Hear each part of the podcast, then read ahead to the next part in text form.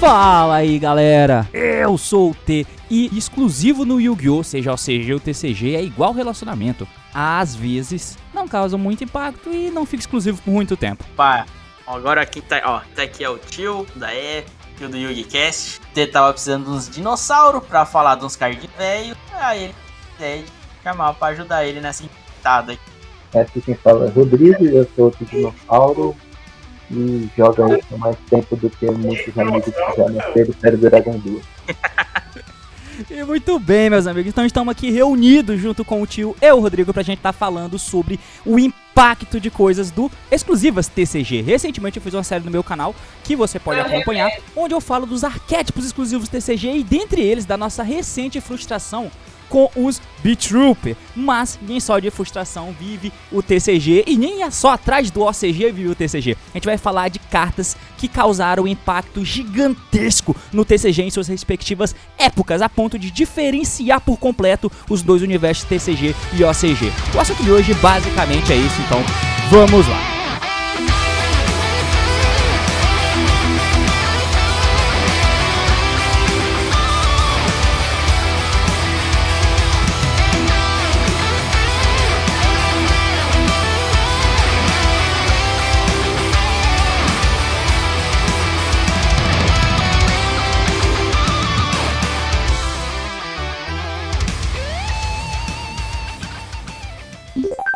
Quer entrar de vez no competitivo, aumentar suas chances de topar torneios ou simplesmente melhorar como jogador?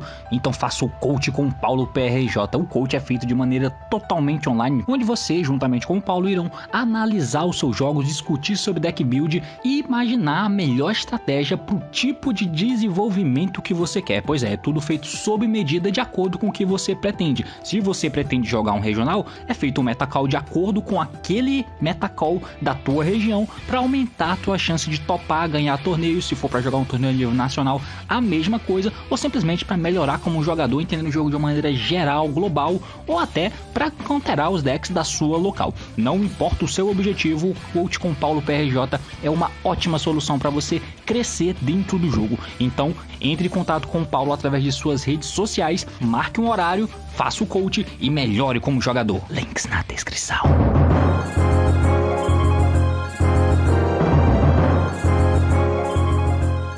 Muito bem, então para poder começar isso aqui, a gente precisa colocar as regras na mesa, porque a gente vai estar tá falando de cartas que foram exclusivas TCG, mas a gente vai falar do impacto dela no metagame. Logo, o objetivo é falar de cartas que foram impactantes no TCG antes de terem sido impactantes no OCG, tá? Então ela foi lançada como exclusiva para o TCG e então causou o impacto aqui antes de ter chegado lá no OCG. Essa é a tônica. Outra regra que a gente vai ter é que a gente vai comentar de cartas, pontos específicos, cartas individuais que foram lançadas como exclusivas TCG e não de arquétipos exclusivos, até porque isso foi uma prática que só começou a ser praticada no TCG a partir de 2014. 2014 teve a inserção do lançamento do primeiro TCG exclusivo, que é o Noble Knight, e você pode acompanhar a série aqui no canal dos arquétipos exclusivos TCG. O objetivo desse episódio é a gente falar de cartas exclusivas TCG que causaram um impacto gigantesco no jogo, até porque até então não existiam diferenciações e não tinham cartas exclusivas TCG e OCG. A pool era igual, as cartas que existiam lá existiam aqui também. Então, quando começou essa questão do exclusivo TCG ser lançado aqui, começou com a gente. Não foram com cartas exclusivas OCG, foram cartas exclusivas TCG. E isso começou a gerar os universos paralelos OCG e TCG que a gente conhece até hoje. Só que essa prática foi um pouco abandonada, né? Já que a gente tem algumas cartas individuais, mas nenhuma, nem de perto, causa um impacto quando é exclusivo TCG que é lançado agora do que foi lançado em outrora, porque como vocês vão ver, o impacto foi gigantesco mesmo dentro do Yu-Gi-Oh! Então vamos lá, começando pelo Grandmaster of the Six Samurai. Primeira carta das primeiras levas, se não a primeira carta em si, exclusiva do TCG. Ela saiu na coleção Strike of News em 2006, 7, 7, 24 de fevereiro de 7 e ela foi a primeira carta que mudou bastante o conceito de um deck que não existia no CG, que era o Samurai. Até existia, assim, por mais fan-made, mas agora ele ganhava uma força e virava um deck real aqui no CCG, né? Que era o deck de controle de Samurai, que usava Reasoning, Tudo isso para poder fazer o Shogun, que também vinha na coleção. Exato, é uma e parada curiosidade, que... Só... ela era promo do Slim. Só para inserir aqui, é uma parada que a gente tem que se ligar de entender contexto, né? Tudo aqui é extremamente contextual, já que a gente tá falando de época. Então, é importante lembrar que há não muito tempo atrás, na verdade há muito tempo atrás, o Yu-Gi-Oh! ele era igual no OCG e no TCG até em ponto de banliches. Então, mesmo que é, a coleção fosse lançada primeiro lá no OCG e posteriormente, depois de alguns meses, chegasse pra gente no TCG, as banliches eram iguais tá? Então, você imagina o que é a parada de você ter uma carta exclusiva TCG que não tem no Japão e a gente usa a mesma lista. Então um deck pode ser impactante aqui com a mesma pool de cartas que tem lá, mas aqui é diferente, tá ligado? E essa foi a primeira, o primeiro impacto, porque até então não existia. E aqui é, foi bem impactante, né? Porque foi a carta do Six Samurai que mudou uma parada, deu características agressivas para um deck que até então não existia. O que é engraçado de você pensar que na época, é só uma curiosidade à parte, as revistas eram de seis em seis meses, né? Em março e setembro, e eram feitas no OCG e saía numa revista. E aí você pensa que ali, então nunca atingiu um deck desse. Por que a carta não existia lá? Por que eles iam uma carta que não existia? Hum. Né? Então, os decks nunca tomavam lista nesse caso aqui. Claro que tem alguns decks aqui que a gente já fala que eram muito além, né? É, tanto que a gente ficou ao um ano, tá? O, só no meio do primeiro formato que a gente, que a gente dividiu, né? Como a gente comentou, a gente dividiu meio que em formato, em épocas. E só no meio da prime do primeiro formato ali que a gente começou a ter essa divisão de lista. Porque, porque o impacto foi, começou a ser tão grande que não tinha como mais não mexer. O Grandmaster foi só o começo, mas a gente foi tendo outras coisas que foram impactando meta ali que uma hora foi ali também que é legal, né? Que o primeiro impacto foi muito estranho, porque a gente tinha um monte de carta que os caras não. Mas também foi onde a gente começou a se separar, né? Onde teve, igual o T falou pra ele, tava em off, que ele falou, né? Que o TCG e o OCG eram, eram tipo, como se fosse gêmeos siameses. E, a, e você ter o lançamento das TCG exclusivas é a hora que você tem o, o que corta, tá ligado? E cada um vai pro teu lado. Deficiente. É, é, e a ideia é essa lado. mesmo. 遊戯王オフィシャルカードゲーム「デュエルモンスターズ 20th アニバーサリーパックファーストウェーブ」発売中 E aí, então a gente vai tentar contextualizar um pouquinho, né? A gente vai tentar falar aqui do máximo que der, mas vamos contextualizar um pouco é, de como, por, por que isso foi impactante, né? É legal, a gente pode falar, ah, beleza, impactou, mas por quê? Como que era o metagame nessa época? A gente tem que abrir aqui uma suspensão de descrença, na verdade não é suspensão de descrença não, a gente tem que adaptar a realidade e entender como era o jogo para entender o quão impactante a carta que tá vindo era. Porque se você olha com os olhos da atualidade, você vai ver essa porra e você vai achar que não é uhum. nada, tá ligado? Então você tem que abaixar aí um pouco, tem que girar a chave de realidade, pra gente entender como era o formato e o porquê que isso foi de fato impactante no deck de Six Samurai, que foi o primeiro exclusivo que a gente recebeu. É que nem, por exemplo, pra, pra quem não sabe, o Six Samurai que a gente tá falando não é os legendários Six Samurai. Tem gente que não sabe diferenciar, né? É. Samurai é só. Tinha problema, era só Six Samurai. A gente, na época, era só Six Samurai. Nada antes. Só Six Samurai. E esse deck, quando saiu no Japão, no ACG, ele era um deck meio meme, porque ele era assim: era um, ar um archetype todo montado.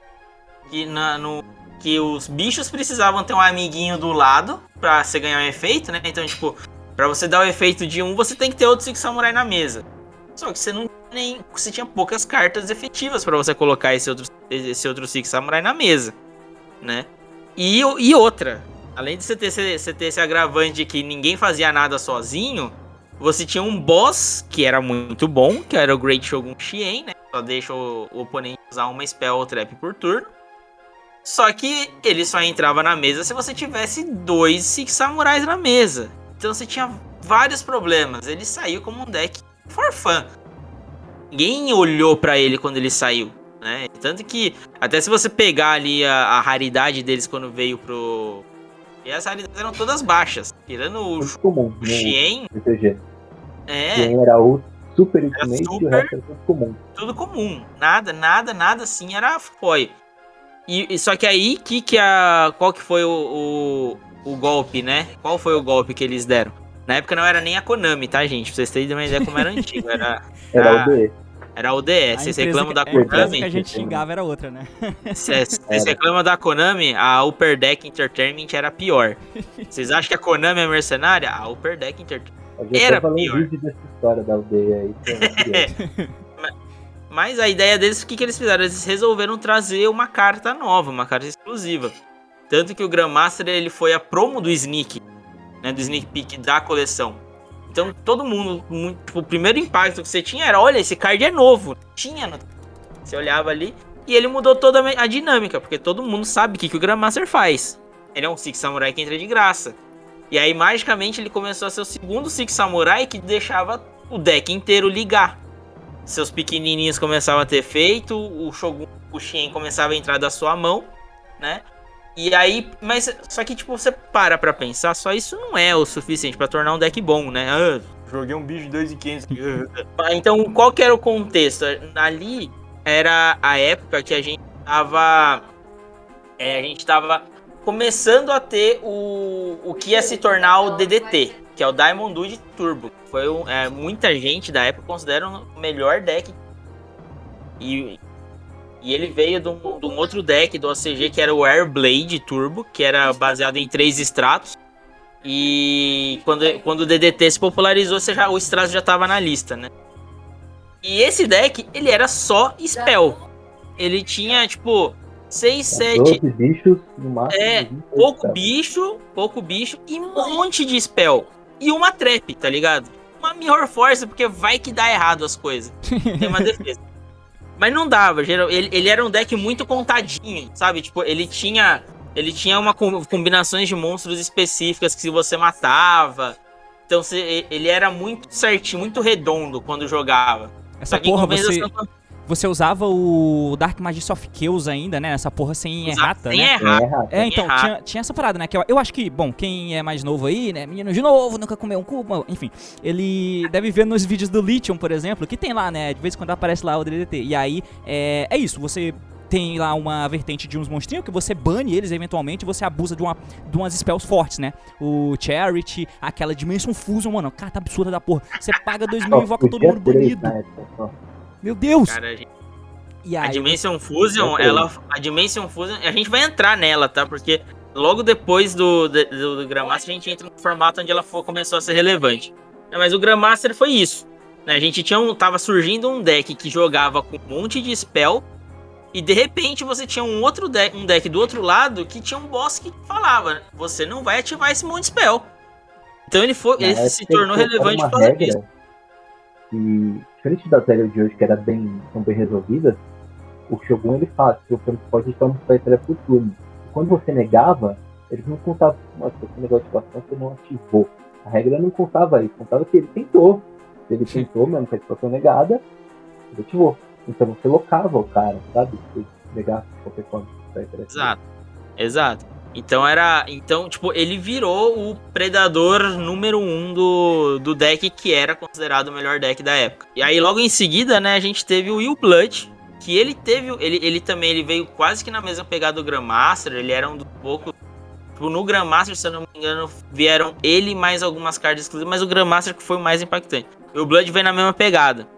né? E ele, só, e ele foi relevante por quê? Porque ele, ele. A gente tinha um deck de zumbi na época, meio lentão, que jogava recrutadores. E na época, junto com o Blood veio o Zumbi Master. Não sei se o pessoal sabe quem é o Zumbi Master, né? é aquele que descarta, né? Invoca alguém. Isso, descarta e invoca um do cemitério.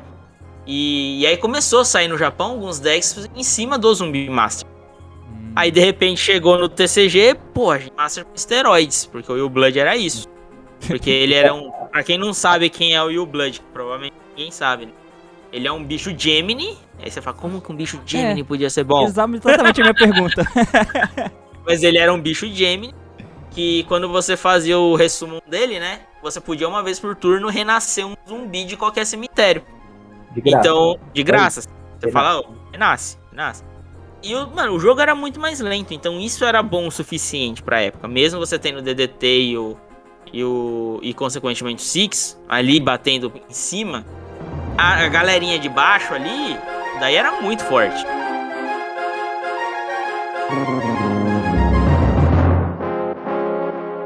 Yu-Gi-Oh! Oficial Card Game. Duel Monsters. 20th Anniversary Pack. First Wave. 発売中。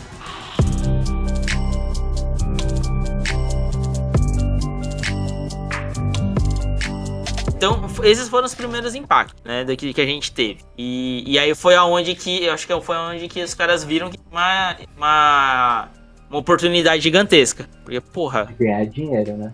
de É. ganhar dinheiro, a gente botou... Vão ter raridade alta. É, botamos dois cardzinhos aqui, a gente fez um teste no Grandmaster que foi acessível, porque ele foi promo da, da do Sneak e tal, mas vamos... Se a gente for mais ganancioso e não nem dar no Sneak, o que vai acontecer? É, a Vem partir daí que eles percebem que os jogadores de Yu-Gi-Oh! são cracudos, né, cara? Que você Ah, pode gente. colocar o preço dele. A galera vai atrás, mas claro, antes tem que ter o teste, colocar o pezinho na água antes de poder Pra mergulhar. ver, né? né? Pra ver, exatamente. Então, e- esses dois foram o começo. Foi o começo. É porque eles mandaram. Era que Não era. Ninguém esperava, foi tal. E aí foi quando a gente entra né, na primeira divisão, né? Eu, eu- eu e o Rodrigo a gente tava conversando aqui. E a gente entra no primeiro grande formato que a gente tem com as cartas exclusivas. Que é o formato que a gente tinha o famoso Dark Armored Dragon, Papai. junto com o Gladiator Beast. É, foi Bom. o primeiro Power Creep É, foi o jogo assim absurdo. que rolou no Yu-Gi. e, e, e mais, né? que- E não foi um power creep em cima de spell e trap, que, que geralmente acontecia no jogo. Né? Tinha um monte de staple roubada e um monte de bicho ruim. E aqui não, aqui de repente você tinha um monte de spell roubada com um monte de bicho roubado que deixava as spell roubadas. Ai, Ou as trap roubadas. e aí você fala, eita, né? A desgraça nunca é suficiente. Exatamente. Então, então esse, esse formato a gente teve três decks que surgiram por conta desse, dessas exclusivas. Alguns até existiam né, no, no, no ACG, mas Mas eles ficaram muito mais bufadas aqui. Né, que foi o, o deck de Dark Armored Dragon, o deck de Darks. Era Dark Monster deck. Qualquer bicho Dark que você botava lá que era bom. Tipo, mano, tinha, você usava de Jeans ou a Dasher. Destiny Hero Dasher, assim, você, bom, top. Todos são bons. E você tinha o Gladiator Beast, que era o, o Heraclino Troll.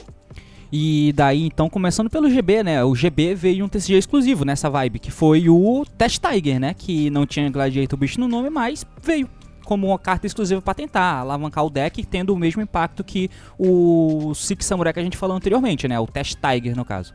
Então, assim, é, a primeira a gente teve os Gladiator Beast, né, na cronologia. Então a gente teve o Test Tiger e, a- e deu uma dinâmica totalmente diferente pro deck, porque, de novo, você olha o GB, você olha o GB cru, você fala, pô, é um deck que eu preciso batalhar pra ativar os efeitos. E a gente tinha naquela Não. época, então o Test Tiger, ele, tipo assim, você tinha aquele problema do GB que você tem que bater pra trigar, só que pra bater você tem que lidar com um monte de trap, então não era tão Ou simples. Ou com os bichos, porque, né? Às vezes tem um bichão ali. Como é que eu vou bater num bicho de 2.000? É. 2.500, tá ligado? Porra, Não meu batia. bicho, meu bicho mais forte é Laquari. Cyber Dragon. Não É. bate um Cyber Dragon. Meu Deus, tomei um Cyber Dragon, perdi. Não, né? Não, não é, não dá pra fazer. E aí o Test Tiger ele mudou essa, essa, essa coisa, né? Porque bicho que ativava os seus, seus gladiators sem você ter que batalhar. E aí o deck começou a ter um gás. Ainda sentia que ainda tava faltando coisas quando lançou o deck. Mas você viu que ele não tinha a mesma pegada no, no ACG. É. É, é isso, é isso que é legal, né? Quando o suporte vem e ele vê o que, a, o de que o deck carece e ele preenche essa lacuna, né? O, o Test Tiger, pra quem não sabe, é o bichinho que se você controla um GB, você faz special ele da tua mão. Daí você tributa ele, escolhe um face up gladiator bicho que você controla, devolve pro deck e faz special de outro GB do teu deck. Daí você triga o efeito sem precisar que o teu GB batalhe, né? Foi isso que ele quis dizer. E ele é E- como se tivesse sido invocado por um GB. Então, cara, olha, é- muda pra cacete, tá ligado? Você pega uma deficiência e você trabalha em cima dessa porra. E dependendo do bicho que você invocou, né, você consegue até fazer um special extra, porque é outra parada, né? O special é special, mano, é especial. Então, olha essa porra. Ele faz um special. Especial, por isso você pode fazer várias vezes. É, assim, é que a parada que na época existia muito um negócio que hoje não existe no Yu-Gi-Oh! que é setar um monstro e passar, tá? Isso na época era relevante. Hum, E acontecia muito de você ter com qualquer GB, você fazer special do, do teste, e se o cara tinha um bicho setado, você trazia o Sector. O Sector, quando ele, no final da Battle Phase, ele atacou, foi atacar, você dá special de 2 GB do deck. é. Então, tipo, Só que ele, pra isso ele tem que ter sido primeiro invocado por um GB. Então tipo, era muito difícil você conseguir Era muito fazer lento. esse elo. Era muito demorado, muito setup. Agora o cara só passa com o bicho testado, ele não sabe se é um GB ou é burro mesmo. Você vai fazer o bicho qualquer, test tiger, traz o sector, baixa coisa, você já tem é, ou Heracles ou Gizaros, você já tem muitas opções de jogo já por uma carta que não existia, né? Até então. Yu-Gi-Oh! Official Card Game Duel Monsters 20th Anniversary Pack First Wave 発売中 e aí depois do, da coleção do GB, né, que foi o Gladiator Assault, a gente teve acho que a primeira coleção é aonde realmente aconteceu Power Creep. Acho que a primeira, a primeira coleção, historicamente, a primeira coleção que deu Power Creep no jogo, acho que foi o Invasion of Chaos. E, e o, o Phantom of Darkness foi a segunda, que foi onde saiu do TCG, do, do OCG, a gente já sabia que o Dark Army, né? É, a gente já sabia que era forte, né? É, Isso- a gente já é tinha, claro. a gente tinha o Dark Armored, a gente tinha o Armageddon Knight e a gente tinha o histórico de bichos darks roubados do jogo. Então a gente olhava Na assim. época o meta era o The Hero. é- Exato, já os tinha The Hero são Dark, então já Então, é, tipo, você já olhava e você já falava, caramba, mano, esse deck tem tudo pra ser bom. Pô, só ter três darks, você invoca um dois sai estourando, esse deck vai ser meta. E no Japão realmente foi. Só que quando chegou aqui, o que, que eles fizeram? Exclusivas pro deck. e quais foram essas exclusivas? Foi o Dark Grapher e a Luri. A E a E o gente teve Zerato. outras exclusivas. E o Zerato. A gente teve outra exclusiva também que foi super relevante, mas não tanto na, na época que falou Fire Blossom. Lá no Lanefire já foi exclusiva. Tá. É muito bizarro, cara. São É, cartas que a gente ela- não imagina, tá ligado? Né? É. Ela tinha um FTK super aleatório com o Gigaplan. Cara, É, o ainda o não Allure era- of Darkness foi, é, foi extremamente impactante pra mim, tá ligado? Com essa porra aí, você, a gente usa até hoje, maluco. Você dá essa porra no Thunder Dragon e é, blowout. É, o Griffer O Griffer também tá O Griffer. limitado. tá um e ser, tipo, desesperador se ele botar dois. Imagina, E o. Griffer, o Griffer, o Griffer ele tem, ele tem outra coisa engraçada, que assim, é como você até comentou, antes o jogo era o mesmo. Então a gente se baseava no que acontecia no ACG, era natural. E quando saiu o Phantom of Darkness no Japão, os decks usavam o Armageddon Knight, porque era o que eles tinham, né? Fala, Nossa, o Armageddon é mó bom, você busca no rota, invoca, manda um Dark pro cemitério, te ajuda, você precisa e tal, você comba. Comba, aqui. Isso é um combo. E aí saiu o, o Grapher e nos primeiros torneios ninguém olhava pro Grapher. Nossa, essa carta aqui é ruim. Mas todo mundo nem olhou. Justamente E- o que você falou, porque não tinha uma base. Tinha uma base, não tinha referência. Quatro. Só Porque, exemplo, dele. a, a, a, a Lure é muito. Lure tá escrito Draw, tá ligado? Tipo, Você É tinha a Dimension a Fusion. Você tinha Dimension Fusion. A Lure tá escrito Draw, ela é verde.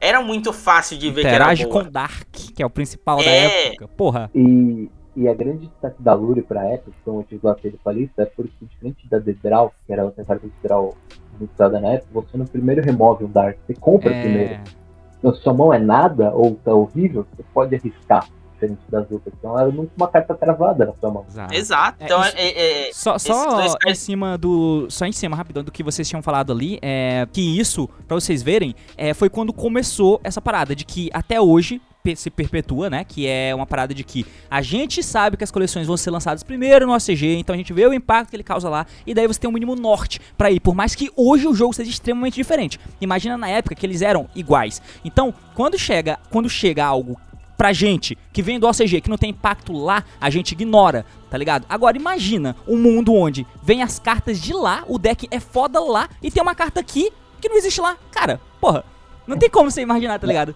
Você tem A que melhor, criar. melhor exemplo é comparar o Griffer com o Armageddon. O Armageddon você envia um pra fazer o setup pra ir joga- ir jogando. O Griffer você envia três praticamente. Então, Ele entra o Armor special, porra. Ele entra vezes special jogando uma lixos, alguma coisa, você já tem o Dark Armor setupado, então era um deck que dava muito mais OTK que ele devia. Por Sim. causa justamente disso. Aí que eles Exato, começam ele- a, é, é o power creep que vocês falam, né? Que deu no jogo, que É. parece que agora eles, o deck é à frente do tempo dele. Sabe qual é? É quando, tipo, cara, Ele é é o deck do futuro, sabe qual é? Não é o deck de- do momento, o deck tá colocando a barra do Yu-Gi-Oh! pra cima. E o restante do Yu-Gi-Oh! vai ter que começar a crescer depois pra poder acompanhar. Ou capar Exato. ele, enfim, mas é uma outra Foi o que aconteceu. E Ah. só pra fechar essas últimas cartas, o Zerato, ele é um outro exemplo de um posto defeito que o deck tinha, que o deck né, rodava. Foi nesse formato que a Dimension Fusion foi a 1. É, e começou a usar Return from Defense Dimension também. E aconteceu muito de você dar Dimension Fusion, e quem não sabe, Dimension Fusion paga 2 mil, todos os jogadores podem, os dois jogadores podem nascer o máximo removido possível. Então, como o cara também renascia, às vezes você não matava. Os Zeratos pode descartar um bicho Dark da sua mão e dar um Raigek. Raigek na época estava banido, Death Road estava banido. Meu Deus. O Vortex estava limitado, cara. Limitado Então. um Lightning Vortex. Então, de repente, tem um bicho Dark com 2,800 de ataque, level 8. Você podia, eu acho que já tinha trading até na época, pelo menos lá, acho que aqui não. Então, você tinha algumas interações com level 8, e aí você, pô, posso dar Lure, remover o Zerato, dar Dimensão Fusion, não importa o que ele vai fazer. Eu vou limpar o campo e matar. Porque É. você tinha o Mago do Caos com 2,8, o Zerato com 2,8, o Armored com 2,8. Era muito fácil de encaixar pra matar esse Zerato. Tanto que Virou esse esse deck ele tem uma das contas mais clássicas do, do Yu-Gi-Oh! Né, que surgiu um pouco antes desse deck, que é eu aprendi assim, que dois magos do caos e um mata. Nem sei o ataque desses bichos hoje, mas eu sei que se eu bater com dois magos do caos e um eu mato. E o, e o mago do caos tem o mesmo ataque que o Zerato, o mago do caos tem o mesmo ataque que o Dark Army. E você usava o Jinzo nesse deck também. Sim. Podia usar. Um Dark bom, Então, imagina o desespero que você fazer uma Dimension Fusion, trazer um Mago do Caos, um Jinzo e um Zerato. Um card que dá high deck, um card que nega todas as threats, um card que vai buscar provavelmente a Dimension Fusion de volta pra mão, porque ele não faz desgraça demais. Aí mudou todo o jogo. Então, até o GB que tinha cards bons. O GB era bom porque ele tinha o Heraclinos que negava seus spells. E tinha Chariot que podia negar esses. Mas a aí- Chariot, a Chariot, não, a Chariot lançou junto. Quem veio depois foi o, foi o Gizaros, verdade. Bizarro veio depois.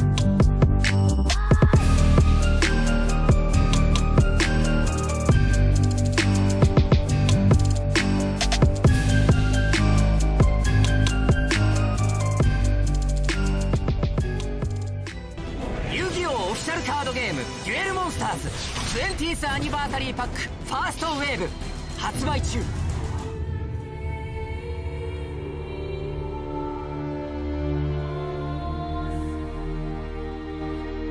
Né, E aí, já aproveitando o gancho do Gizaros, né, a gente teve o o Light Sworn. Só que o Light Sworn, ele não era um deck, tipo assim, ele era um deck bom, só que ele era muito baseado na sorte, porque você tinha que ir lá certinho e tal, o deck não era consistente. Você tinha um puta boss, né, o Judgment Dragon, até hoje, vezes, quando você dá um É, susto. É que o White Storm a galera hypou muito, porque um pouco antes teve o famoso Tup Trup, que era o combo de você fazer Trooper com Machine Duplication e Milá 9. Isso ficou muito, muito famoso na época essa jogada, mas aí aconteceu de, de os caras falaram, pô, mas o White Storm faz uma coisa, você vai fazer na Indie. Só que ele não era tão consistente, porque você não sabia que você ia milar, você não sabia que você ia buscar. Então, tinha muito você- controle, você- às vezes você É. precisava de um. Até hoje, né? Às vezes você precisa de um Light Sworn específico, mas você compra o outro, e aí você ficava faltando partes do combo. Tanto que você usava três Biconin Light pra rezar pra milar e corrigir a mão na volta. É. E matar o cara, e corrigir a mão pra matar. E lembrando que esse Light Swarm é, não é Raiden, não, tá? O Raiden poder milar quando Não. o efeito de ignição na hora. Pô, isso aí é Sim. coisa de 2014 pra frente, meu irmão. Isso aí é Lumina, Layla, Wolf, Jane, sei lá, essas porra é isso. cara. Garot, é, Eu acho que Garof. o, o- Uf, eu, eu acho que o único Light Sworn que milava na sua main phase era Celestia. Ah, mas Era é, é então, verdade. E a Celeste Só que, é tipo, nível 6, né? Tributo de Summon. É, então, você tinha que, tipo, mandar um buff de algum jeito pra que um ela. Sworn. É, então. Tem que Era- que um Sworn.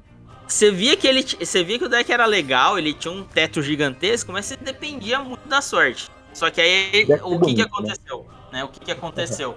A gente teve. Sem contar que tinha um Honest, É. um um card honesto. E. assim, né? E aí, na, com, a, é, com o Light Sworn, foi a última coleção dessa época sem sync. E aí, quando a gente entrou na época do Synchro, uma das cartas que vieram exclusivas foi uma carta que você conhece, que é a Charge of the Light Brigade. E isso mudou completamente a forma do Light Sworn jogar. Porque ele era, antes ele era um deck e é, já era baseado em miladas. Você tinha que usar um card rosa para consertar a mão.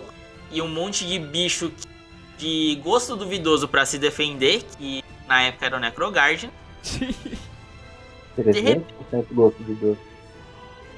De repente você ap- aparece um card que ele conserta tudo pra você, porque ele te mila cartas na main phase, ele te dá o Lightsworn que você precisa pra você. Seja pra você jogar, seja pra você descartar na, na Solar Recharge. Então, tipo, ele mexeu completamente. E a partir desse momento, o Lightsworn virou um deck. Ele realmente virou um deck que conseguia competir com.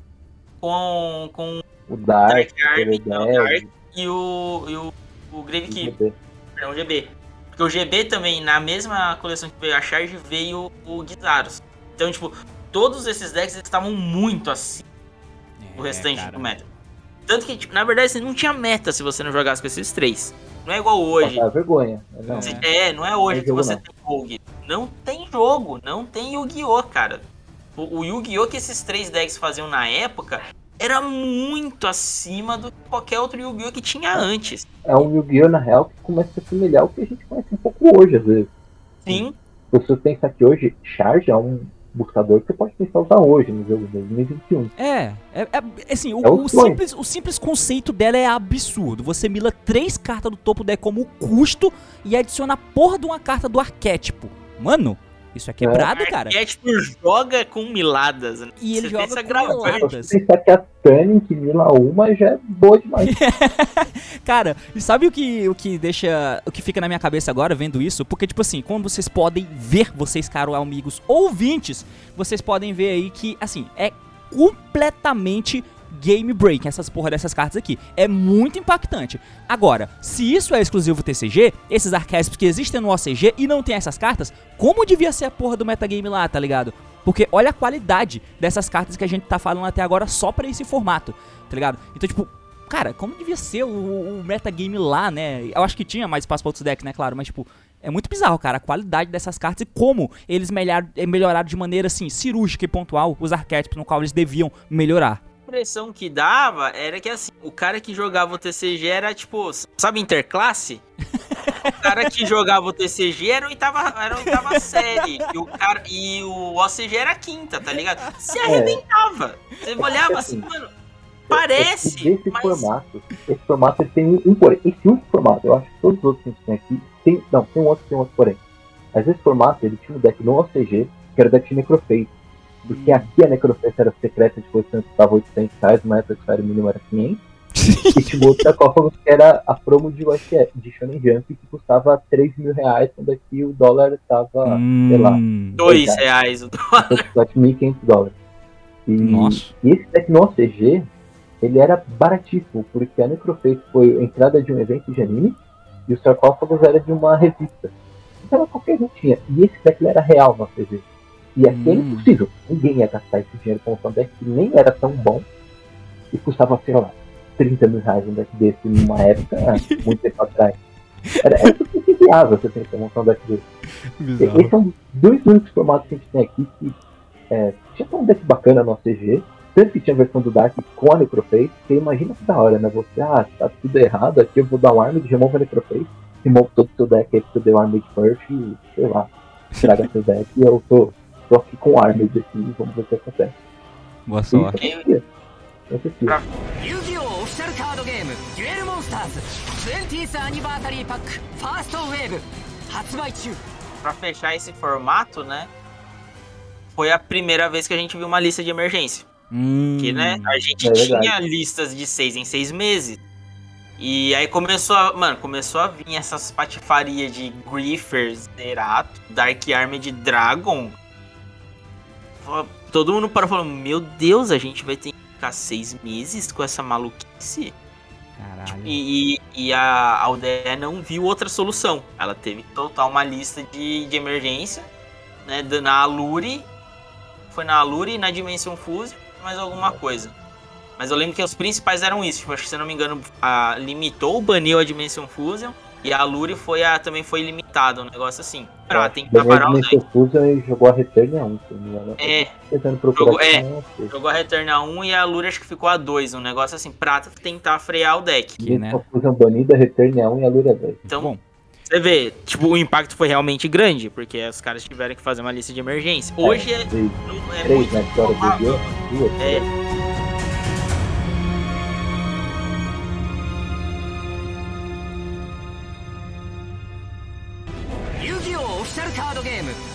ターズ 20th 20th アニバーサリーパックファーストウェーブ発売中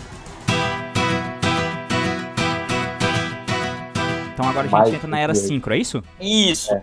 Então, na era Syncro, a gente ainda tinha um impacto muito grande, porque esses, todo mundo viu que esses tags eram muito acima do, do normal, né?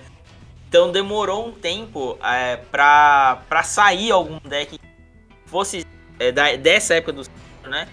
Jogasse exclusivamente. Tanto que, por exemplo, quando a gente teve o lançamento do- da primeira coleção do Syncro, o primeiro deck que surgiu fazendo o Syncro Summon foi o famoso Teledead.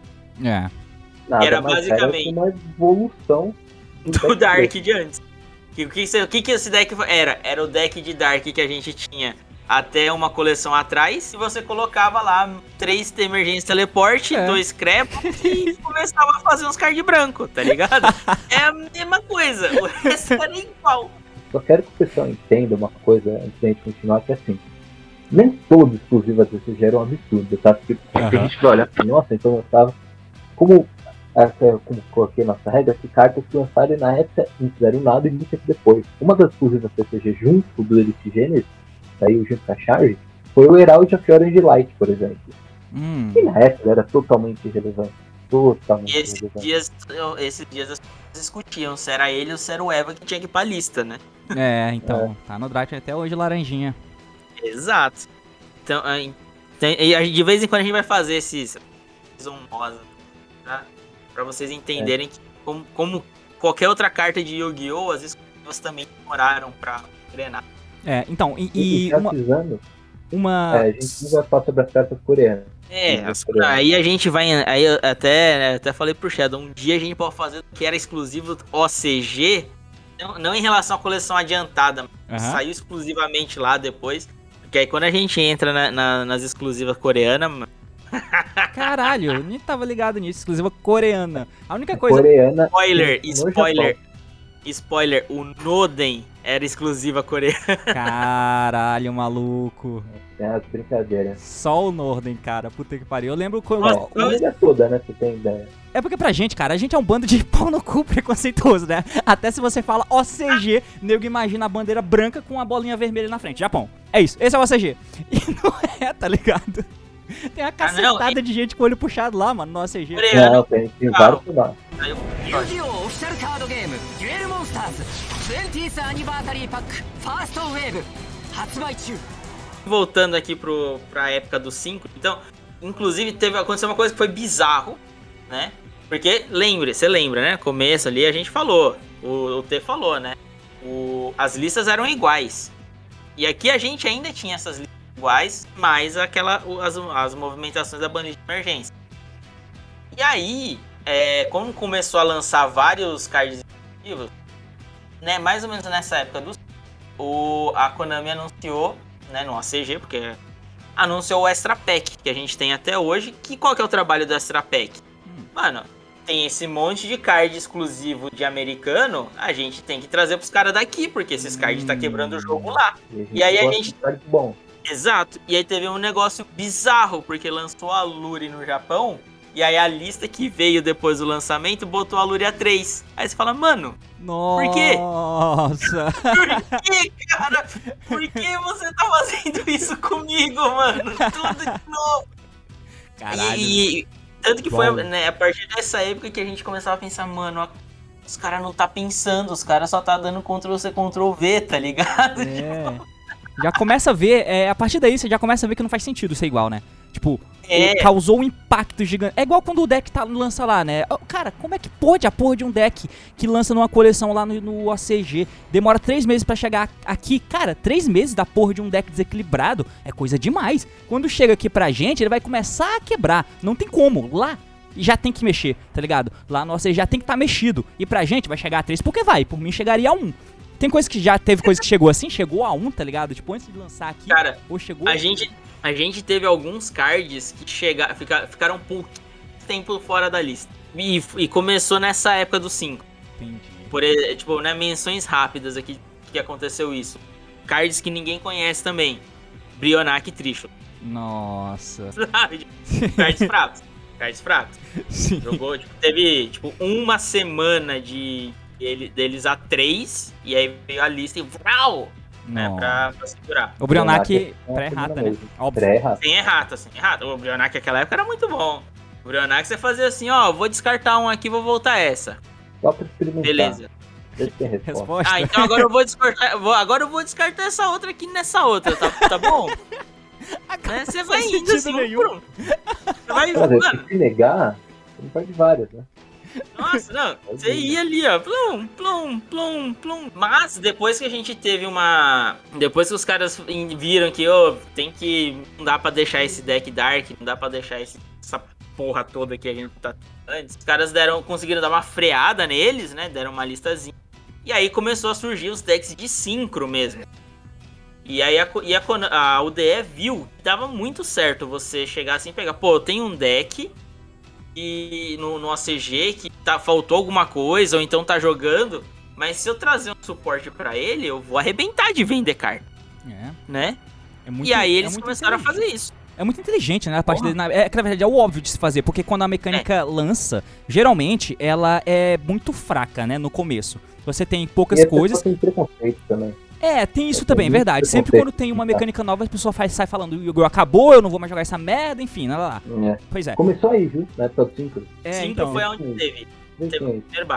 E aí é complicado. Você lança, é, tipo, você tem algumas cartas, digamos, soltas, que tudo bem, são staples, é legal. Mas quando você tem um arquétipo em volta, ok, tá que esse arquétipo. Ele é feito pra fazer essa merda. Pega.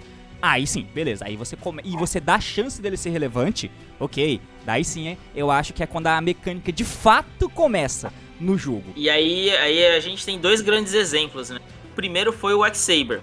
O X-Saber, se você vê o que tinha no, no ACG, você olhava assim, mano, esse deck ele é o Six Samurai 2.0, porque ele é um deck que é de sincro e você precisa invocar dois bichos pra fazer um sync.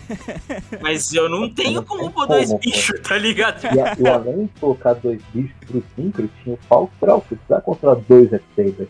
É, tipo, Olha assim, caramba. dois. Até o Shogun Shin os caras têm igual, mano. Ele é, o- ele é o Six Samurai 2.0, tá ligado? Caramba, por que, que os caras fizeram isso? Né? Mas aí quando veio pra cá os caras consertaram, né? Teve quatro cartas que fez uma diferença gigantesca no deck. Coisa pra cacete, maluco. Quatro Não foi numa cartas. coleção só, foram, acho que se não me engano, em duas coleções diferentes. Foram duas quatro. É, semelhante ao que eles fazem e- aqui, né? No arquétipo. Isso. Só, só que acho que tem um porém pra se analisar. Se você olha essas quatro, que a gente já vai falar, era essas quatro, dois Falstral e dois Safron. É. Praticamente não usava nenhuma das que já existia do OCG. Era, é, era só o Faltroll e o Master Deck. O Você usava o o, o, o, o Herbarium, né? Chamava o gatinho lá, level 3, em outro É. deck. Você usava, que era o Sebo. Mas no Sebo você usava, talvez uma cópia desse, mas aí você usava o Emerald Blade, o Helm Knight, Bogar Knight e Dark Soul. Puta São que pariu. É, cara, isso aqui é muito Todas grande. elas fazem. Todas elas invocam outro bicho. É, todo, todo- é, todos, tirando o Dark Soul, é que é engraçado, porque assim, o Dark, você olha o Dark Soul, você fala, mano, esse card ele só afeta na consistência, né? Porque o Dark Soul, ele, na, ele é como se fosse um TG. né? No, na end phase, se ele for ele pro cemitério, você adiciona um, um X-Saber pra sua mão. Esse bicho é É, completamente Ele tem, um, ele tem um twist, ele tem um twist, mas a gente conta depois. Vai lá. Mas todos eles, eles entram nesse ponto que o Torres falou, de, tipo, eles te dão uma forma de é, facilitar você ter mais, dois bichos na mesa. Por exemplo, o Emer's Blade, pra quem não sabe, o X-Saber, X, ele, todos eles são XX, não sei por que tem, né, mas o Emer's Blade, ele quando ele é destruído, ele invoca outro X-Saber do seu deck. Pô, que legal, você vai manter presença de campo pra você fazer um sim. Hum, O, o Helm Knight, ele tem um efeito que uma vez enquanto ele tá virado pra cima, você pode negar um ataque. E se ele destrói um monstro em defesa, ele invoca um X-Saber do cemitério. Pô, legal, é um card que se protege, um card que invoca um cemitério. Show, me ajuda a fazer sim.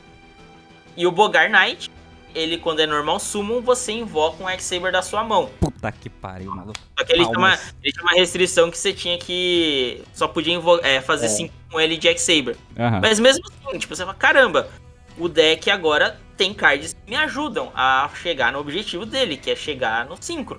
Cara, só uma, uma- uma parada rapidinha que é engraçada, porque vocês falaram que essas cartas aí é só o que é usado no deck, né? É praticamente tipo assim, o suporte que foi lançado, exclusivo TCG, e não utilizou o resto, porque o resto não se compara com esse, certo?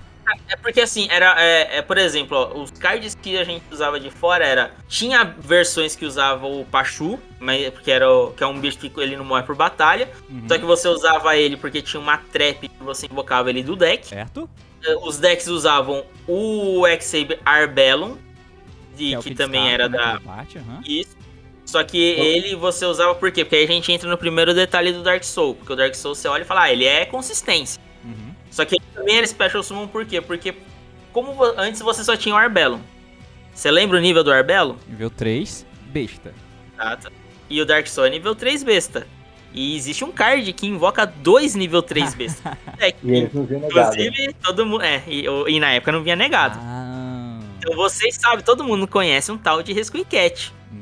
Então. Por- pelo fato de ter o Dark Soul, o deck ganhou mais uma forma de você chegar em dois monstros na mesa. e Eu, eu fazer- vou dar um trabalho pra você. é, eu vou passar pra ele aqui, nesse exato momento, a decklist de um ganhador do Shonen Jump Russian Claire usando o X-Saber. Pode passar. você vai ver que é 2K com Sandan, um monstro, um gato, um Gore, Arbellum, Faltrol, Full Helm, Raizgur e Emersburg. Ainda não tinha o Dark Soul, tá? Ah, Ainda tá. não tinha. Foi o primeiro torneio que eu pôs isso aqui. Manda aí, manda aí. Ver que basicamente virou isso, velho virou a carta de É. Cai de novo o ponto deck, basicamente. Yu-Gi-Oh! Official Card Game Duel Monsters 20th Anniversary Pack First Wave Aí a única, a última coisa que faltou falar foi assim, né, o Dark Soul não foi só consistência, foi o alvo do Rescat. O Dark Soul na época ele, óbvio, mais uma vez a gente tem aqui problema de regra, né? É, problema, né? Ele não, é, hoje não funciona mais assim.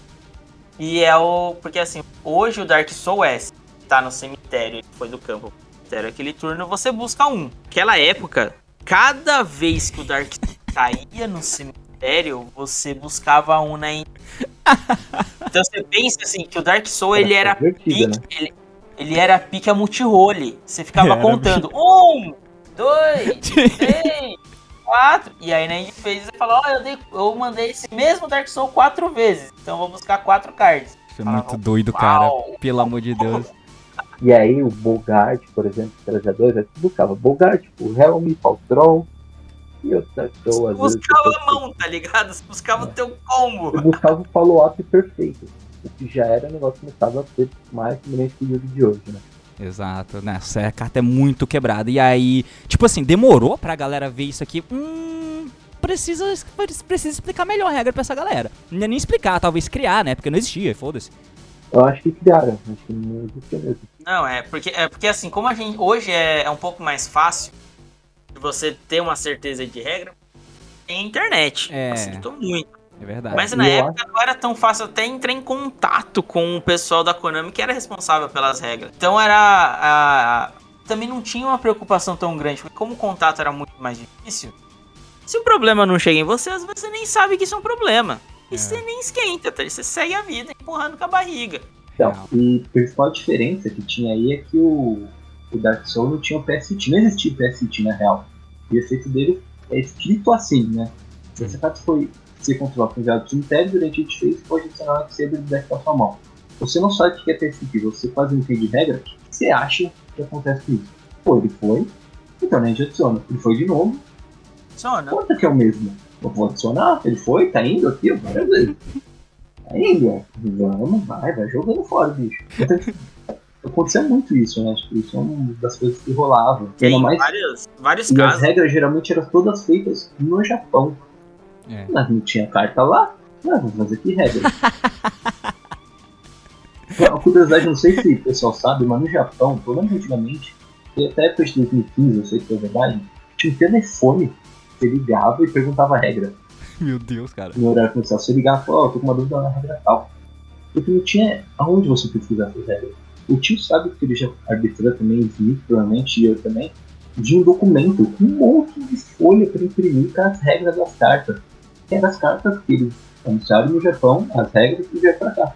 As exclusivas, cara, era pura dedução. né? Você olha e fala, ah, isso é isso, o outro deve ser também. A fonte era as vozes da minha cabeça. É, melhor. Exatamente.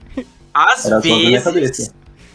Coisa fora da linha, assim, a Konami falava. E aí, os caras, porra, mas por que, que é assim? Aí surgiu o meme, né? Porque a Konami esquece. que é assim. é. Porque a Konami falou assim.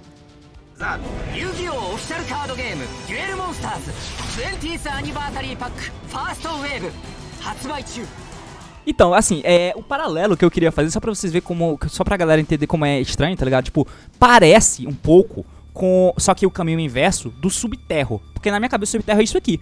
Porque o deck é exclusivo TCG pra gente. Não tinha porra nenhuma de bom. O deck era muito estranho, muito desconexo. Lançou o exclusivo OCG, que foi o Guru. E a existência do Guru faz com que o deck seja feito em volta dele. E praticamente todas as outras cartas exclusivas TCG não eram usadas. Você não precisava, tá ligado?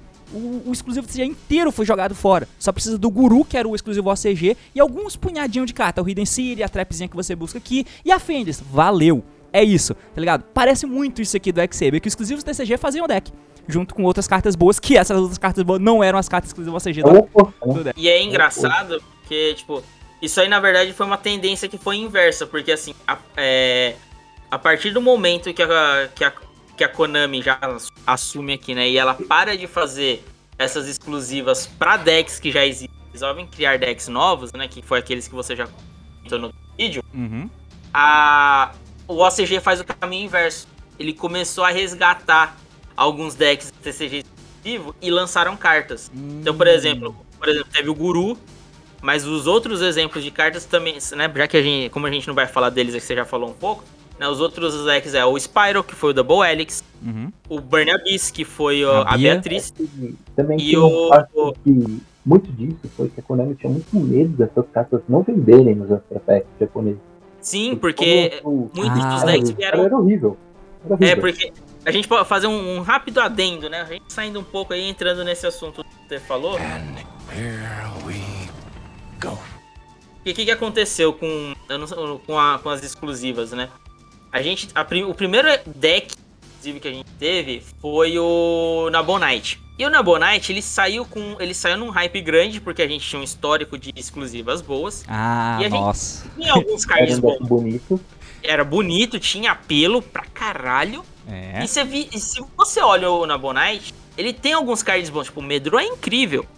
O Boris pra, pra estratégia do deck também é, É muito, muito bom. bom. Só que o resto é uma bosta. É. Então o deck complicado. não jogou. Consistente. E aí, por, aí, por, aí o segundo deck.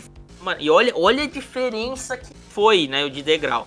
O primeiro deck exclusivo foi o Nabonite. O segundo foi o Bernabis. É, eu, eu, eu acho que teve o A antes, mas enfim.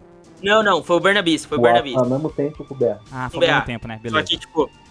E aí, cara, você pensa, tipo, o hype com o deck tava lá embaixo, porque ele foi um Nossa. deck que colocou hard. Veio o Barnabis, galera não. Isso cagou pro BA. Mano, porra, foda-se. Cagou, cagou. Juro pra você, cagou. Eu Cara, vi o Torres comprar o Dante a reais. nada. Eu vi o Torres pegar Dante a nada. Nossa. Eu tenho, eu Não é tenho o Bernabis. Porque o Bota, na época, ele virou, pô, esse Bernabis parece um deck legal. Ele pegou uns Dante, eu abria pacote. O cara tirava, ele falou, não, vamos montar pra fazer conteúdo. E o deck estourou. Depois, cole- algumas coleções depois, o deck estourou. Cada coleção nova estourou. Não, no, no final do próprio aquele formato, ele já era um baixo. Nossa, ele tava já era BA muito. Já. É. Era aquele BA de 23 que você quer morrer, mano. Você pode, aí você pode ver um pouco do nível do, da expectativa de quem tá lançando pro aquele arquétipo pelas raridades das cartas, porque até então as raridades não eram como é hoje, que você qualquer carta que você abre, você tem uma porra de uma super ali, tá ligado? Na época não era tão fácil assim. Então as raridades Se meio que brilhava. É, cara, é muito Sim. raro, né? É realmente raro se brilhava, brilhar não assim. vinha. É, né? Então, Então, e aí, e o- aí para fechar essa ideia do caminho inverso, porque entra naquele que o, o Torres falou, que teve um momento que a, a Konami tinha medo desses decks não venderem no Japão. E o que, que começou? Tipo, o hype tava lá embaixo com o Nabonai. Aí o hype estourou com o BA. Saiu o Cosmo, o Cosmo ficou no meio termo. Ele era bom? Era, mas não foi o quebrado igual foi o BA que joga até hoje. É. E aí, a partir do. do. do- de lo- e em seguida ali do, do Cosmo, veio justamente quem? Veio o Spyro e o Subterror. Uhum. E aí eles ficaram com. E foi nessa hora que eles ficaram com esse receio, porque, puta, a gente teve um deck que flopou hard. Aí depois a gente teve um deck que quebrou o jogo. E aí a gente teve um deck ok. Puta, como que vai estar a expectativa da galera com os próximos? E eu acho que é muita questão do Cosmo, por causa que o Cosmo é aquela comparação que a gente faz, né? O OCG também olha pro CCG e fala, o que tá vindo pra cá? A, é, O a partir Cosmo dessa. tinha- o né, mecha depois- do Cosmo era o Kaiser Coliseu. E já não tinha mais o Kaiser Coliseu. Então, tipo, lançou tudo. A gente sabe como quebrar esse Kaiju, que já vai ser nessa. Ele não tem a principal carta que usavam, que era o Coliseu, pra fazer o controle. É legal, é legal, mas não vai ser aquele que fez quatro tropas de quatro, que esqueci de falar. E aí, e aí, tipo, tanto que, por exemplo, o, o Cosmo foi o único deck que não recebeu um suporte OCG. É, não Porque ficou meio que Até nesse. hoje.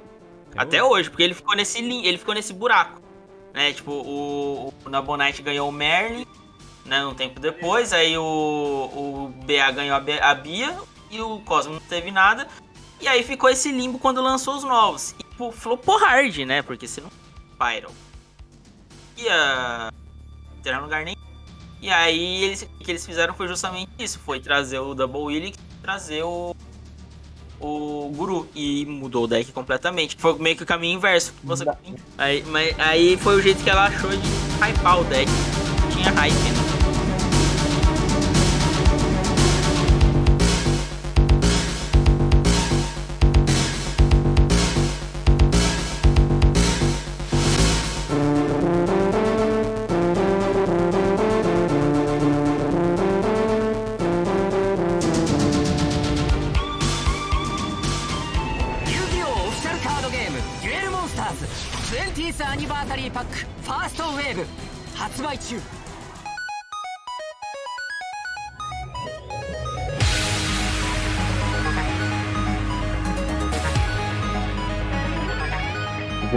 À coisa do Era Synchro, a gente teve a Saber e a gente teve o era um Exato. deck de anime e tal. E aí o Infernity ele tem um porém, pois aqui a gente tinha três barreiras e no Japão não tinha a Infernity Barrier. A Infernity Barrier é uma counter, né? Você vai negar, então você passava com alguns bichos no campo forte, três Infernity Barrier para dar negar qualquer coisa e dois Infernity Break.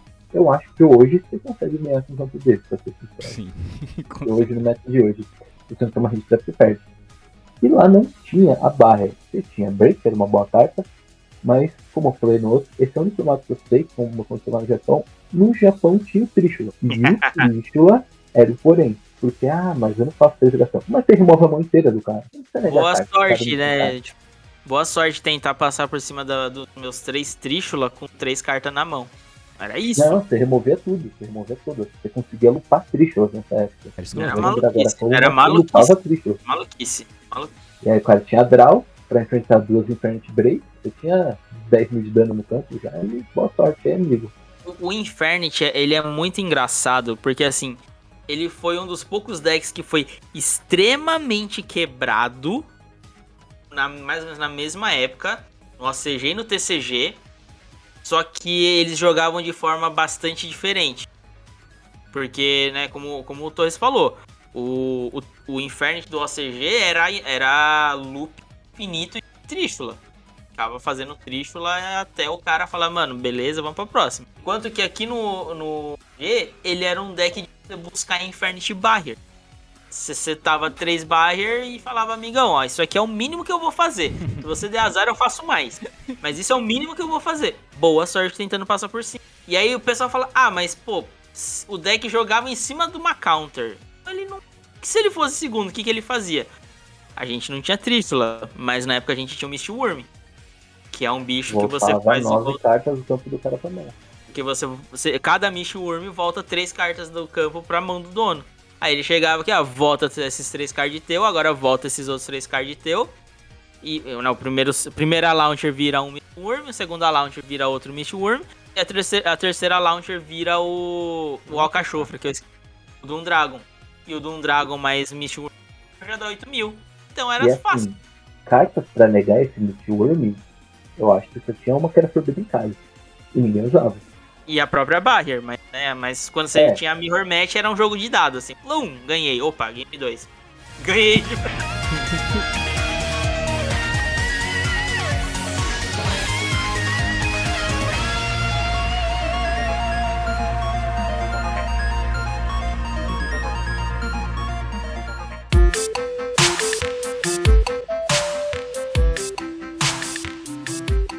E muito bem, meus amigos, então essa foi a primeira parte desse imenso papo sobre o impacto das cartas exclusivas TCG dentro do Yu-Gi-Oh! desde os seus primórdios, desde os primórdios da humanidade, onde tudo isso era mato, antes mesmo da língua falada, quando Paulo apenas construía prédios e desenvolvia uma nova teoria da relatividade, porque eu imagino que era isso que o Paulo fazia quando era jovem, Antes de tudo isso, essas foram as cartas e seus respectivos impactos dentro do jogo, pelo menos nessa primeira parte, porque esse papo foi bastante longo. Foi bastante longo, o suficiente pra gente poder fazer três podcasts mais ou menos nesse tempo de duração. Eu resolvi dividir mais ou menos em três partes. Essa é a primeira. Então, a gente vai começar o próximo episódio continuando o papo da era Synchro até chegar na parte dos Exceeds, até chegar na teoricamente era moderna, onde a Konami deixou de lançar esses arquétipos, essas cartas exclusivas TCG de arquétipos que eram exclusivos OCG, na verdade, que era OCG barra TCG, e ela lançava um suporte específico para começar a criar arquétipos inteiros exclusivos TCG, que é o que você pode acompanhar na minha série. Então, espero que você acompanhe se você tiver gostado desse conteúdo. Lembrando, se você tiver gostado desse conteúdo, lembre-se de se inscrever no canal. Se você está ouvindo pelo Spotify, vai lá no YouTube, se inscreve lá. E se você estiver ouvindo no YouTube, passa no Spotify e baixa o episódio para você ouvir direto do seu bolso aí.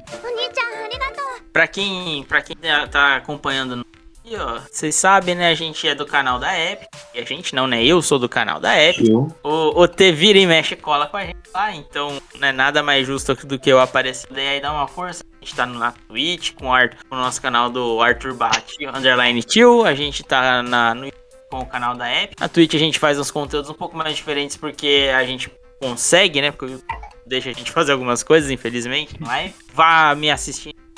Eu gosto de quando a galera cola. Bom, o meu, eu, não- eu tenho um canal que nunca mais abri, então não sei nem falar. Um dia, se me der vontade, eu. Mentira, eu vou querer postar um vídeo do, do, do Attic, porque eu falo que o Era monta muito mal esse deck e eu vou provar o contrário. E se você quiser, a gente vai fazer um vídeo do deck de peixe. Porra, Fala, já é calma. Eu tenho que fazer, pô. Então é isso, galera. Espero que você tenha entendido. Espero que você tenha conseguido resgatar aqui o sentimento de achar de que uma vez fomos relevantes no Yu-Gi-Oh! com cartas exclusivas TCG e poder, a de quebra, ou- ouvir a gente falar de todos esse ato aqui, de o impacto dessas cartas em seus respectivos formatos, suas respectivas épocas, épocas que muito provavelmente vocês não viveram, porque vocês estavam batendo punheta nos banheiros de vocês na puberdade ainda com 12 anos. Então, agora você ouviu, espero que tenha entendido, que tenha gostado, como você que achou, vídeo do canal dos caras que tá na descrição, valeu, falou, até mais!